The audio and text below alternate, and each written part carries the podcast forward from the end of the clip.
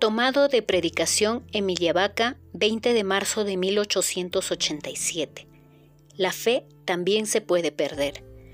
A pesar de las gracias recibidas, es posible caer en la indiferencia y hasta dejar el sacerdocio y perder la fe. El Señor ha prometido que su iglesia sería indefectible, pero no respecto a cada nación individualmente, ni a cada uno de sus individuos.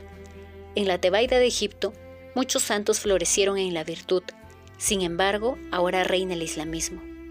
El Papa Gregorio llamaba a Inglaterra la tierra de los ángeles, más ahora es tierra de protestantes.